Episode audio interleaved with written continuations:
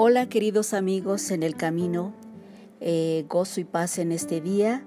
Eh, vamos a tener una reflexión que se llama Jesús celebró la Pascua con sus discípulos. El día de la Pascua fue el último día de la vida de Jesús. El 14 de Nisan, Él celebró la Pascua y también, como sabemos, eh, es Pesach. Y, y se preguntarán, ¿cómo es posible que haya hecho todo eso en el mismo día? Bueno, el día hebreo comienza a la caída del sol, aproximadamente a las 6 de la tarde. Por lo tanto, cuando comienza el día 15 de Nisan, Jesús celebró la cena de Pascua. A medianoche fue al jardín del Getsemaní, donde fue apresado. En la madrugada fue acusado delante del concilio religioso. Temprano en la mañana fue llevado ante Pilato y Herodes. A las nueve de la mañana del día de Pascua, él estaba siendo crucificado. A las tres de la tarde del mismo día, Jesús murió en la cruz, en el mismo momento en que el sacerdote, el sumo sacerdote, estaba sacrificando el cordero de la Pascua. Jesús entregó su espíritu y murió. Pero antes de presentarse como el cordero de la Pascua, él celebró la fiesta con sus discípulos y hablaremos algo de ello de esta última cena Jesús tuvo que Jesús tuvo con sus discípulos. La última cena, cuando Jesús se reunió con sus discípulos para cenar en esa última noche antes de morir, no solo se estaba despidiendo de ellos, ellos estaban reunidos para celebrar Pesach lo cual hacían todos los años. La partida del pan y la copa de vino no fue un ritual que Jesús constituyó en ese momento, más bien es parte de la ceremonia de la Pascua, lo cual celebran todos los años. Esta era una ceremonia que ha sido celebrada desde que los israelitas salieron de Egipto año tras año es celebrada por el pueblo de Dios. Levítico 23, 4 al 5. Éxodo 12, 14. Y este día os será en memoria y lo celebraréis como fiesta solemne para Jehová durante vuestras generaciones, por estatuto perpetuo lo celebraréis. Éxodo 14, del 24 al 27. Guardaréis esto por estatuto para vosotros y para vuestros hijos para siempre. Y cuando entréis en la tierra que Jehová os dará, como prometió, guardaréis este rito. Y cuando os dijeren vuestros hijos, ¿qué es este rito vuestro? Vosotros responderéis, es la víctima de la Pascua de Jehová, el cual pasó por encima de las casas de los hijos de Israel en Egipto, cuando hirió a los egipcios y libró nuestras casas. Entonces el pueblo se inclinó y adoró. Como todos los judíos, Jesús y sus discípulos celebraban la Pascua y las demás fiestas todos los años. Con ese propósito iban a Jerusalén tres veces al año, ya que ellos vivían en la región de Galilea al norte. Jesús y sus discípulos se reunieron para celebrar la fiesta de la Pascua. Lo que los discípulos no sabían es que esa sería la última noche de Jesús porque al día siguiente Él moriría como el Cordero de la Pascua. Pero Jesús sí lo sabía por eso, él estaba muy emocionado en celebrar esa fiesta en especial, ya que en ella les explicaría a sus discípulos lo que él haría. Lucas 22, del 14 al 16, cuando llegó la hora, se sentó a la mesa y con él los apóstoles. y les dijo, intensamente he deseado comer esta Pascua con vosotros antes de padecer, porque os digo que nunca más volveré a comerla hasta que se cumpla en el reino de Dios. Los discípulos no entendieron lo que el Señor les dijo en ese momento, ni lo que les explicó en la cena, pero Jesús les dijo para que lo entendieran después cuando sea parte del plan de redención hubieran sido llevado, se hubiera sido llevado cuando se estaba llevando a cabo.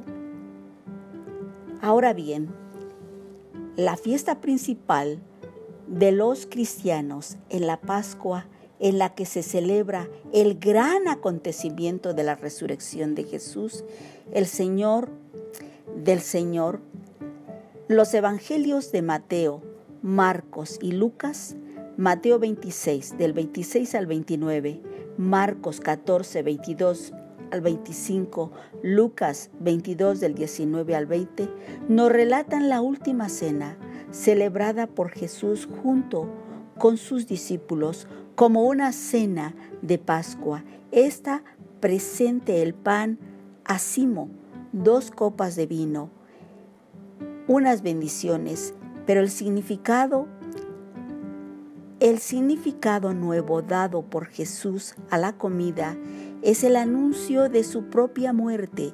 Ya no se conmemora la salida de Egipto, sino la muerte del Señor como sacrificio pascual. La idea del sacrificio pascual la desarrollará más el Evangelio de Juan al mostrar a Jesús como el Cordero de Dios que quita el pecado del mundo. Primera, no, Juan 1, 29. El cuarto Evangelio hace conceder la muerte de Jesús como el sacrificio de los corderos pascuales. Así, en el Evangelio de Juan, capítulo 19, 14, al momento de su sentencia a muerte y luego en Juan 19, 36, aplicado a Jesús lo prescrito sobre los corderos en la ley de Éxodo, del libro del Éxodo capítulo 12, versículo 46 y el libro de Números capítulo 9, versículo 12, es decir, Jesús muere al mismo tiempo que en las en que las familias judías acudían al templo a sacrificar los corderos para celebrar la Pascua. Esta teología del Cordero Pascual del cuarto Evangelio marca marcará profundamente el cristianismo primitivo y San Pablo en su primera carta a los Corintios la desarrollará diciendo, eliminad la levadura vieja para que seas masa nueva, ya, os, ya que sois asimos porque nuestro Cordero Pascual, Cristo ha sido crucificado, de manera que celebramos la Pascua no con levadura vieja ni con la levadura de la perversidad y maldad, sino con acimos de pureza y verdad. Primera de Corintios 5, 7, 8. Asimismo, la primera carta de Pedro exhorta diciendo, sabiendo que habéis sido liberados de la conducta estéril, heredada por tradición, no con cosas corruptibles, oro o plata, sino con la sangre preciosa de Cristo, como cordero sin defecto ni mancha. Primera de Pedro 18, 19. Tanto la carta tanto la primera carta a los Corintios como la primera carta de Pedro insisten en la importancia del sacrificio redentor de Jesús, su muerte dada gratuitamente para todo el mundo. Tiene un valor expiatorio superior a todos los sacrificios y leyes del Antiguo, del Antiguo Israel. En la última cena, con sus discípulos, comparte el pan distribuye la copa para nosotros. el Hijo de Dios se ofrece a nosotros, ofrece en nuestras manos su cuerpo y su sangre para estar siempre con nosotros, para habitar en nosotros. Lo que era simple, lo que era un simple gesto ahora hecho ciertamente por amor, el ir al sepulcro ahora se transforma en un acontecimiento, en un evento que cambia verdaderamente la vida ya nada es como antes, no solo en la vida de aquellas mujeres, sino también en nuestra propia vida y en nuestra historia de la humanidad. Jesús no está muerto, ha resucitado. Él vive, Él es el Cristo viviente, Él es el que resucitó y venció a la muerte. No debemos de olvidar este acto maravilloso de servicio y de amor. Y no debemos de olvidar lo que les dijo a sus discípulos en Juan 13, 4 al 5 y versículos 12 al 17, que dice así claramente,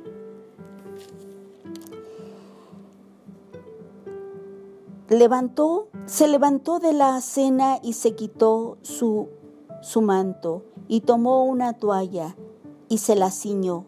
Luego puso agua en un lebrillo y comenzó a lavar los pies de los discípulos y enjuagándolos con la toalla con que estaba ceñido.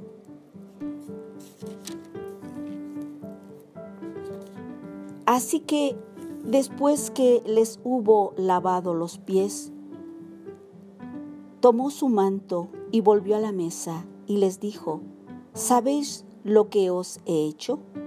Vosotros me llamáis maestro y señor y decís bien, porque lo soy. Pues si yo, el, el Señor y el Maestro, he lavado vuestros pies, vosotros también debéis lavaros los pies los unos de los otros, porque ejemplo os he dado, para que como yo os he hecho, vosotros también hagáis. De cierto, de cierto os digo, el siervo no es mayor que su Señor, ni el enviado es mayor que el que le envió. Si sabéis estas cosas, bienaventurados seréis si las hicieres. Qué maravilloso ejemplo Dios nos dio, que debemos de tener una actitud de servicio y de amor debemos nosotros ser embajadores de este gran mensaje, de este gran mensaje de servicio y de amor, porque Cristo derramó su sangre preciosa como el Cordero Pascual para darnos vida, para darnos redención y vida eterna. Y ahora somos sus discípulos para llevar el Evangelio a toda criatura y llevar este servicio de amor, porque en esto nos distingue de que somos de Él y Él permanece en nosotros. Es maravilloso cómo es que nosotros podemos nosotros recordar a Cristo como nuestro único y suficiente Salvador, porque Él derramó su sangre preciosa en la cruz del Calvario para liberarnos de nuestra mala manera de vivir y así tener una vida diferente y tener vida eterna en Cristo Jesús. En estas Pascua celebremos a Cristo, celebremos la victoria maravillosa, como dijera el apóstol Pablo, ¿dónde está, oh muerte, tu aguijón? Si Cristo no hubiera resucitado, vana sería nuestra fe. Pero Cristo resucitó victorioso y está a la diestra de Dios Padre, intercediendo por nosotros de día y de noche. Qué maravilloso es este mensaje. Queridos amigos y amigas en el camino, espero que ustedes puedan reflexionar en estos tiempos difíciles de pandemia y abrazarse del Cordero de Dios que quita el pecado del mundo, Cristo, el Hijo de Dios. Hoy es tiempo de reflexionar y venir a Cristo. Confiesa, confiesa tu vida, cómo has vivido. Y retorna a Dios. Él te ama. Él quiere lo mejor para ti. Transforma el odio en amor. Sé solidario. Sé compasivo con los demás. Muestra tu amor y tu solidaridad en estos tiempos difíciles con los que te rodean pero solamente lo puedes hacer a través de Cristo, a través de Él, porque solamente Cristo puede poner ese amor en ti. Hasta aquí te dejo esta reflexión y un abrazo a la distancia a todos los amigos en el camino y felices Pascuas. Hasta pronto.